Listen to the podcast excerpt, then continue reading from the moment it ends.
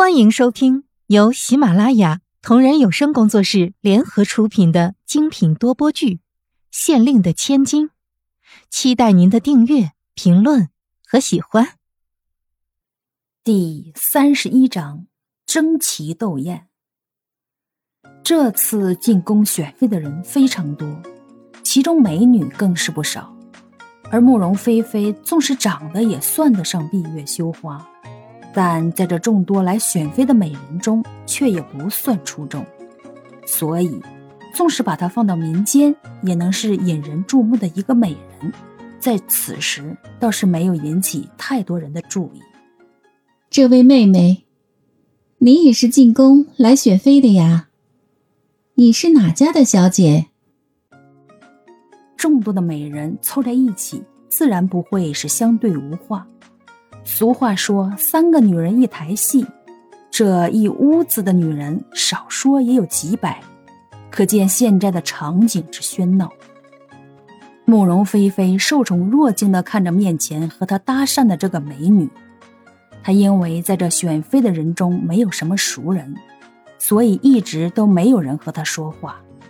美女们都是三个一堆儿，两个一伙，扎在一起。和熟人之间打打闹闹，却不理他这个陌生人。我只是个无名小卒，家里没有什么势力，只是觉得自己还稍微有一些姿色，便也来选妃试试。慕容菲菲弯起了眼角，嘴角边带着温柔的笑，客气的和这个愿意和她说话的美人谈了起来。这个美人的装束并不华贵，看来她的家境也并不是十分的好。我的家族也没什么势力，既然这样，妹妹不如就和我一起吧。我们先去那边坐着聊一会儿，可好？面前锦衣玉带的美人笑得十分好看，头上盘的发髻虽然普通，但也刚好映衬了她的清秀。让人一眼看去，只觉得舒心又养眼。这间候选的屋子里的角落放着一些零零散散的桌子，每一张桌椅都是精雕细琢，带着清浅的花纹。显然，皇宫里的东西就是不同凡响。慕容菲菲早就站得累了，此时这个美人既然如此提议，正好符合了她的心思。女人之间能聊的话题，无非也就是有关衣裳、首饰这一些。但由于今天他们来这里是为了选妃，而当今的圣上又恰好比较重视妃子的外形和歌舞才能，故而他们谈论的话题渐渐的就从衣服首饰转移到了歌舞和相貌的评判上。我听说民间有一种飞天舞。跳起来非常的好看，可惜父亲从教坊寻来的教习并没有教给我那种舞。和慕容菲菲搭讪的这个美人的名字叫赵心儿，她的身段非常窈窕，一看就是大户人家的女孩子，勤练舞蹈才能保持的好身段。慕容菲菲不太了解这种飞天舞，一时间不知道该怎么搭话。但他心里却稍微有一点小得意。她的外形在这些一起来选妃的美人里，能算得上中上层。方才还听说选妃比拼的是歌舞才艺等项目，而她慕容菲菲当年在大学里可就是出了名的才女兼美女。既然是民间的舞蹈，咱们不学也罢，免得在宫里跳了还让人笑话了去。慕容菲菲朝着赵心儿轻轻一笑，眼睛眯起了一个狐媚的角度。她慕容菲菲可不用跳什么飞天舞，她的多才多艺令她有好多种舞蹈可供选择。当然不一定非要跳那些民间舞蹈。赵心儿是个心善的人，方才只是看慕容菲菲一个人站在那里有些可怜，才过去拉着她一起说话的。之前根本就没有认真打量过慕容菲菲，此时他仔细一看，便不由得惊叹了一声：慕容菲菲的身材一看就是练过舞蹈的人，而他的声音又如此动听，不用想都知道唱歌也一定唱得很好。两个人正在这边闲聊，却听到大殿里的角落那边起了一阵骚乱，像是有谁和其他人争吵了起来。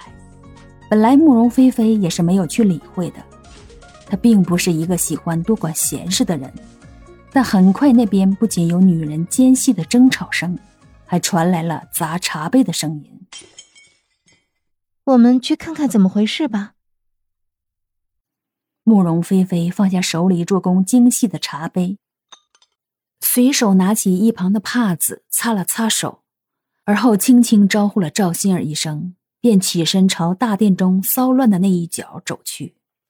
这里不管发生任何事情，都会影响到今天的选妃，他可不希望自己白来一趟。看着那边闹腾的越来越大的趋势。慕容菲菲心下终于忍不住想去看个究竟，还是不要去了。我听着声音，好像是董家的大小姐和许家小姐吵了起来。他们都是后台很硬的人物，咱们去了，恐怕招惹上麻烦。没想到一直都很娴静的赵心儿，此时却拽住了他的袖子，一双水汪汪的大眼睛自下而上的看着他。眼里有着明显的对慕容菲菲的做法的不赞同。慕容菲菲歪头想了一下，似乎是在脑子里搜索关于董家和许家的记忆，但显然她是不可能对这些官宦人家的小姐们有什么印象的。眼看着越来越多的人围了过去，她把袖角从赵心儿手中抽了出来，执意要过去看一看。你既然怕拖累，就先待在这里。我等一下就过来了啊！慕容菲菲拍了一下赵心儿，朝着赵心儿俏皮一笑。她自己孑然一身，自然是不怕什么事的。不过，万一要是有什么事，她可绝不会留在那里等着被连累，一定会机灵的先跑掉。等慕容菲菲凑进人群里看了一会儿，才明白这两家小姐到底是为了什么事争吵起来。原来是两家小姐都是师从京师里非常有名的歌舞教系，但她们所学到的同一舞蹈却有一处舞步不同。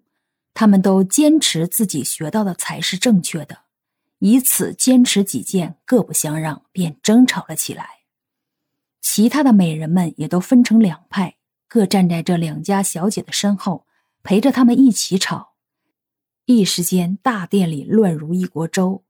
但各位来选妃的美人们又都是有家世背景的，就连掌事的太监都不敢轻易的偏向哪一方，而细言细语的劝说又根本没有用。本集已播讲完毕，下集精彩继续。